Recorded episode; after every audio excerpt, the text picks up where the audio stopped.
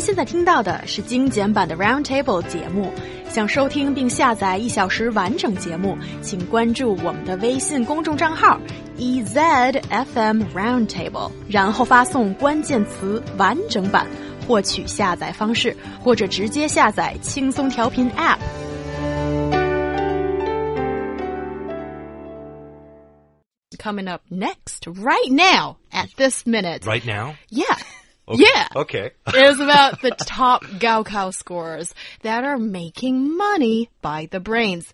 How are they doing it? And also, I want to talk about the obsessive culture of getting that number one in the Gaokao and people's fascination towards that. But first of all, guys, how are they making money?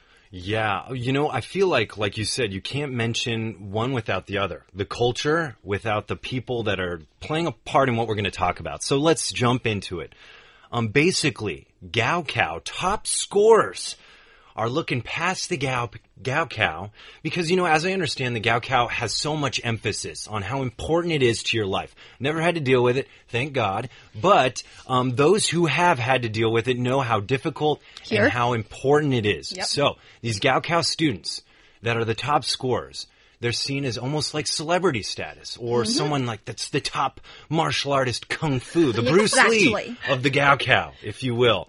Um, these people are now deciding to sell their notes and even offer tutoring sessions at very kind of pricey costs um, to to help others do as well as they did on the Gaokao. So that's how I understand it. Yeah, and they're doing it via different kind of platform. They're using WeChat stores, which I'm pretty sure if you search on your WeChat now, you can find bunch of them. And maybe Taobao, I don't know. It feels Oh, like Taobao sure sell everything.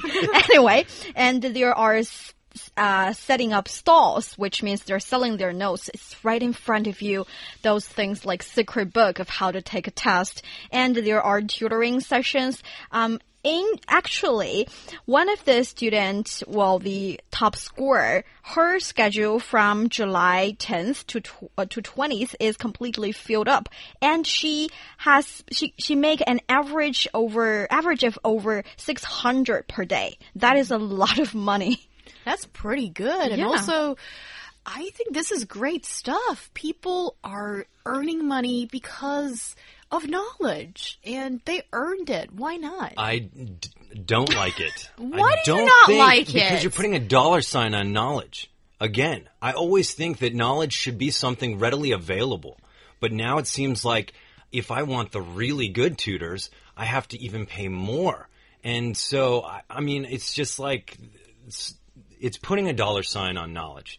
And I am not one to rally behind that. I mean, for sure, I'm with you. These people worked so hard for that test. They definitely deserve to reap some more benefits because I'm sure they spent quite a bit of their youth studying and working really hard to get to where they are. But at the same time, too, when you're making this kind of cash, I mean, maybe they won't even go to college anymore. They'll just be professional tutors and uh, note takers or something like that. But I think there's a lot of a lot of things that come into play here, and one of them being that even uh, a teacher in Guangzhou said, I, I believe, took the words out of my mouth. Learning is different for everyone. You can take it as a reference, but you cannot rely on it. And I'm 100% there with him. I think the tutoring's awesome. I've always been behind tutoring. Um, but buying someone's notes, people look at things and recognize things and memorize things in different ways. So why would you learn someone else's memorizing techniques? Well, I have to disagree with at least one point here is that uh, selling notes is like putting a money on knowledge. It's not. Here in China, selling notes is like putting your money, uh, putting a price on test taking techniques. There's a fundamental difference here because um, tests here in China, you don't have a database to follow. It's not like you learn something, you remember it, you use the sole one piece of knowledge to solve a problem, to solve a question. It's not like that. Sometimes when I was a student, I feel like test, taking tests in China is like the teachers are trying to make sure you don't know how to solve the problem. Of course, some very smart students will. I, I don't know if I, I sometimes I I am one of them, sometimes I'm not. it's like you're trying to get what the teachers make you think of things in a certain way so you can solve that problem. And um, maybe some top scores they have their way of seeing things. And when the students are buying it, they're trying to figure out how to write proper notes, how to see the problem the way of the questions, the way the top score is seeing. So it's more, more or less like a text test taking techniques. Mm. Right. Well, but at the same time, too, like what this professor, professor in Guangzhou said, uh, you cannot rely on it. Uh, yet you're paying so much money for it. You know, this story, I think it's interesting because I think, like I said, these people worked really hard. They definitely deserve uh, something for their work, but at the same time, they're going to some of the best schools in the country. So that's pr pretty good reward. Mm -hmm. You know, I'd like to see a story where one of these students went to an underdeveloped area and tutored for free to the people that needed it the most and published his notes and gave it to those schools and really gave those students a helping chance. You know, those kind of things I think is really cool. That's doing something not necessarily with the motivation of getting money, but doing it to to help others. And I think that that's something that needs to be promoted at the same time too. You know, if these notes are really helping people with the Gaokao, I've never taken it, but maybe it can really help.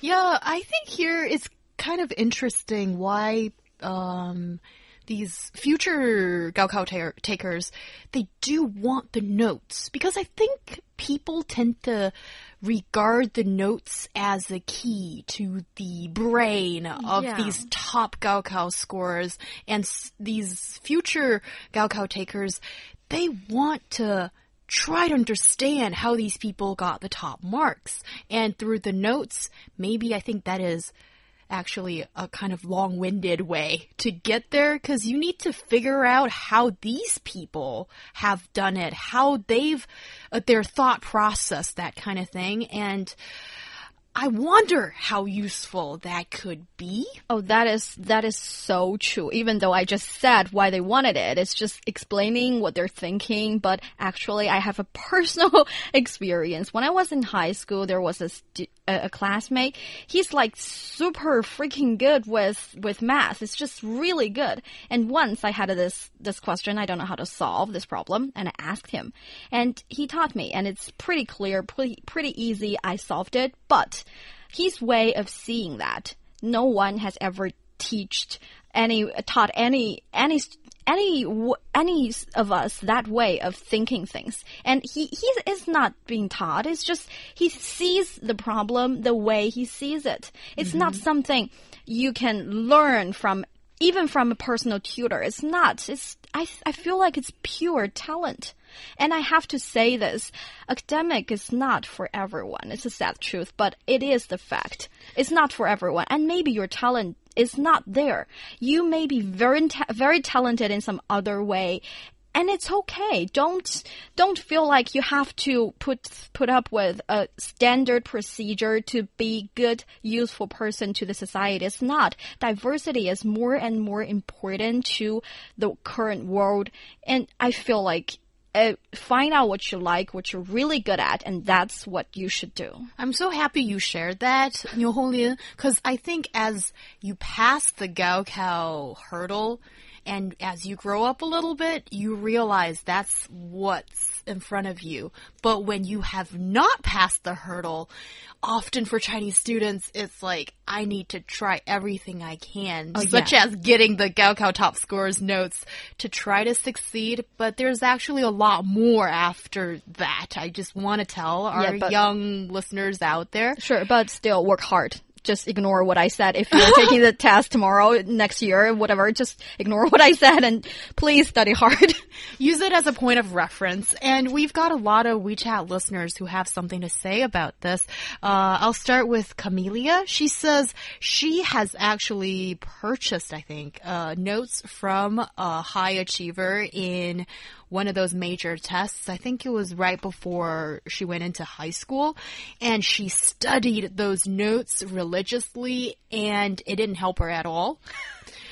And she said it was because she could not understand the thought process of another human being. And she realized that she was wasting a lot of her time on trying to figure out how this person think when she should have used that time to just study herself. And then it would have been probably more useful for her as she looks back right now. And Madison, she says, who'd like to help you for free? I think that is regarding what we're talking about earlier about um, giving back to society. Yeah. But um, yeah, but who's going to help you if there's no dollar sign? I mean, that it's is kind of it's kind of sad though at the same time that that's that doesn't seem very humane. A dollar sign to help people. okay. I are you see really it. helping them, or are you just trying to get money? um, and doing both. And then everybody will be happy. Okay, Ryan does not agree with me about the obsession of people towards these high achievers in tests. I think that's only a mere reflection of our culture. Maybe sometimes we put too much stress on that one unified goal that seems to be the end for everyone in the eyes of people that I think you need to open up your eyes to the wider world and understand actually there are different measurement towards success and also you can be number one in so many different fields. Don't limit yourself to that one test that's called Gaokao.